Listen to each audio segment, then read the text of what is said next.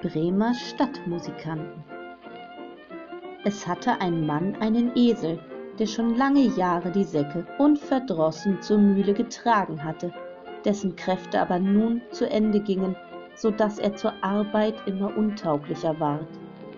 Da dachte der Herr daran, ihn aus dem Futter zu schaffen, aber der Esel merkte, dass kein guter Wind wehte, lief fort und machte sich auf den Weg nach Bremen.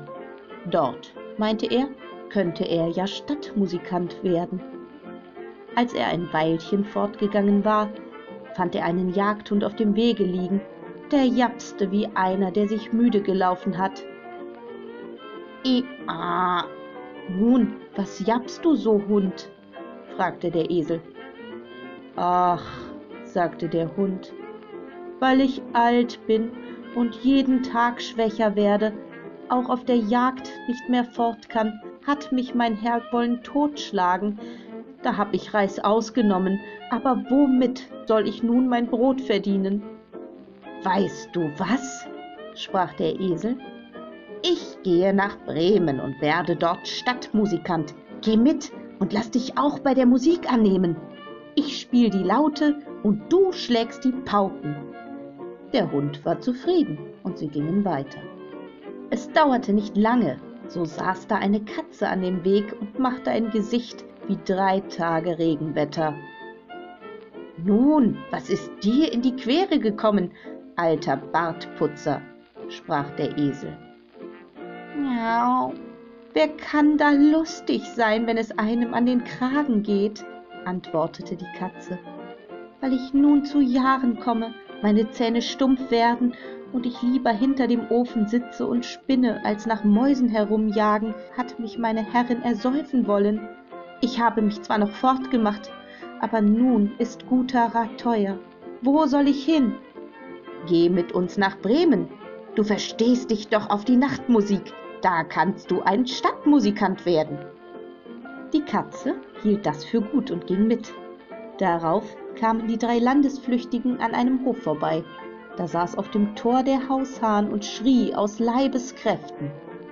Du schreist einem durch Mark und Bein, sprach der Esel.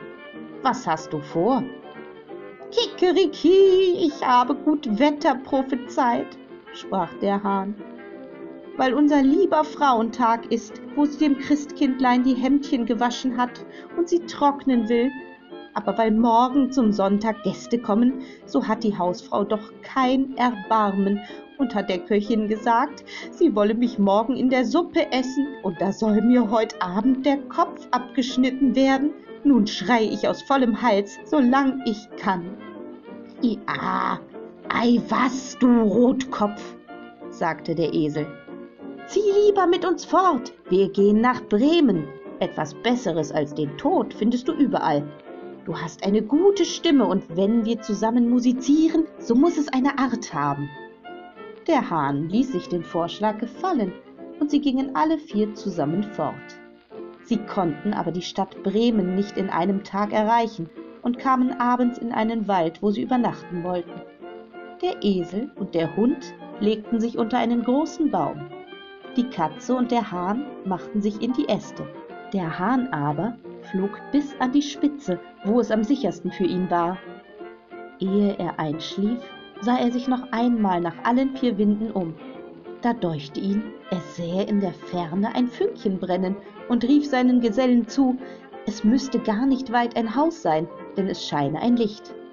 Sprach der Esel, so müssen wir uns aufmachen und noch hingehen, denn hier ist die Herberge schlecht. Der Hund meinte, ein paar Knochen und etwas Fleisch daran täten mir auch gut. Also machten sie sich auf den Weg nach der Gegend, wo das Licht war, und sahen es bald heller schimmern, und es ward immer größer, bis sie vor ein helles, erleuchtetes Räuberhaus kamen.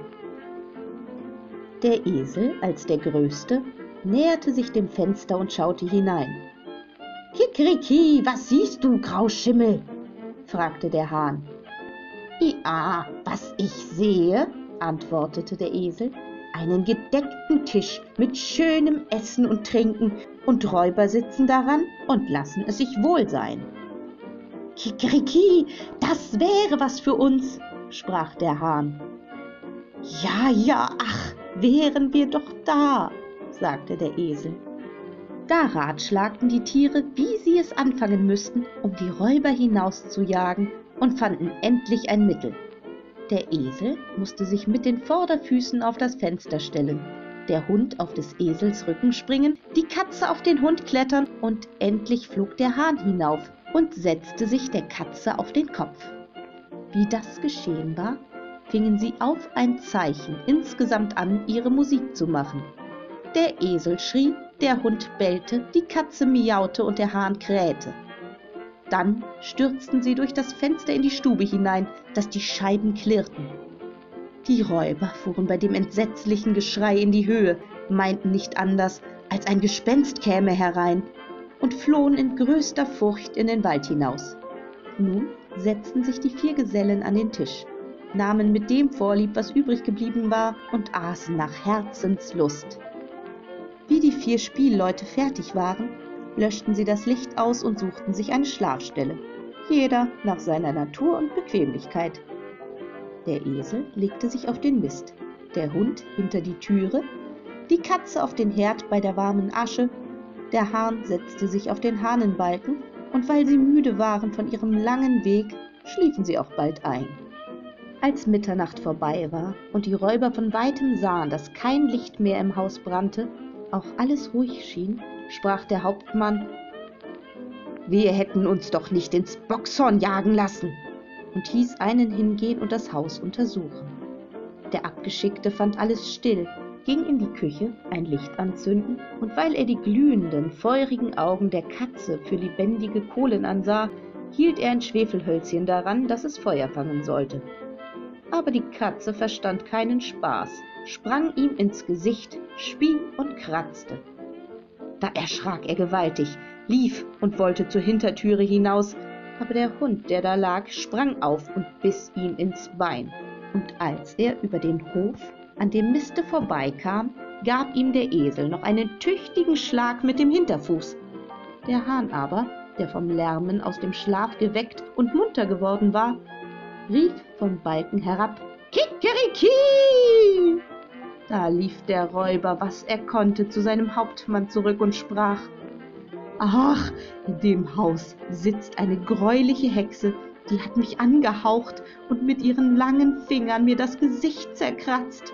Und vor der Tür steht ein Mann mit einem Messer, der hat mich ins Bein gestochen, und auf dem Hof liegt ein schwarzes Ungetüm, das hat mit einer Holzkeule auf mich losgeschlagen. Und oben auf dem Dache, da sitzt der Richter, der rief, Bringt mir den Schelm her! Da machte ich, dass ich fortkam. Von nun an getrauten sich die Räuber nicht weiter in das Haus.